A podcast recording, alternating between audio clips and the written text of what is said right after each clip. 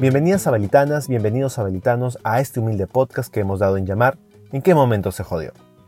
Hoy Sabelita contempla un afiche fosforescente en la avenida Tacna y se pregunta ¿En qué momento se jodieron las vacaciones de Helio Tupac? Pero para eso primero nos hacemos las inmensas preguntas sabelitanas. ¿Cómo nos convertimos en peruanos? O mejor dicho, ¿qué nos hace más peruanos? ¿Dónde se manifiesta nuestra identidad? ¿Es acaso el ejercicio de hábitos cívicos y patrióticos? Cantar el himno con la mano en el pecho inflado de cierto orgullo extraviado, izar la bandera cada 28 de julio más como una obligación con pena de multa que como un sentido de homenaje patriótico, o nuestra identidad se manifiesta mejor en nuestra gastronomía, el fútbol, la música, los paisajes, el chamanismo y la capacidad de florear interminablemente.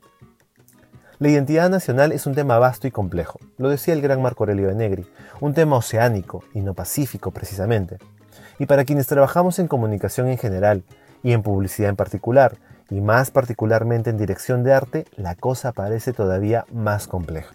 Porque muchas veces la mejor forma que tenemos los diseñadores de peruanizar, así, entre comillas, una campaña publicitaria es acuñándole automáticamente un lettering con estética chicha.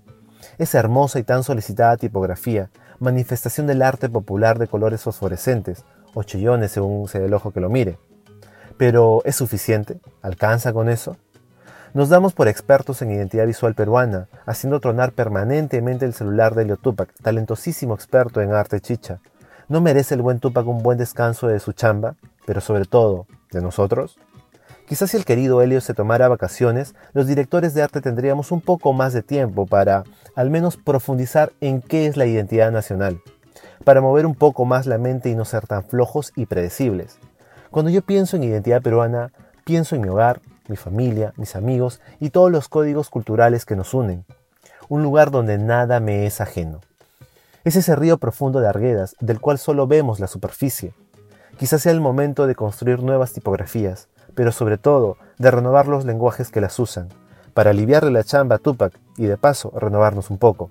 Lenguajes que comuniquen la diversidad y complejidad que nos caracteriza, lenguajes que nos cuenten nuestras derrotas, pero también nuestros triunfos, lenguajes innovadores, propios, distintos, originales, y a partir de allí, nuevas tipografías, que al leerlas, más allá de las palabras que formen, nos den pistas de cómo es este hermoso país que habitamos, un territorio vasto e inabarcable, imposible de sintetizar y sobre todo, de estereotipar.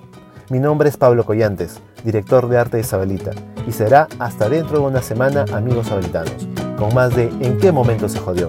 El único podcast que te responde lo que nadie, o todos, se preguntan sobre nuestra industria.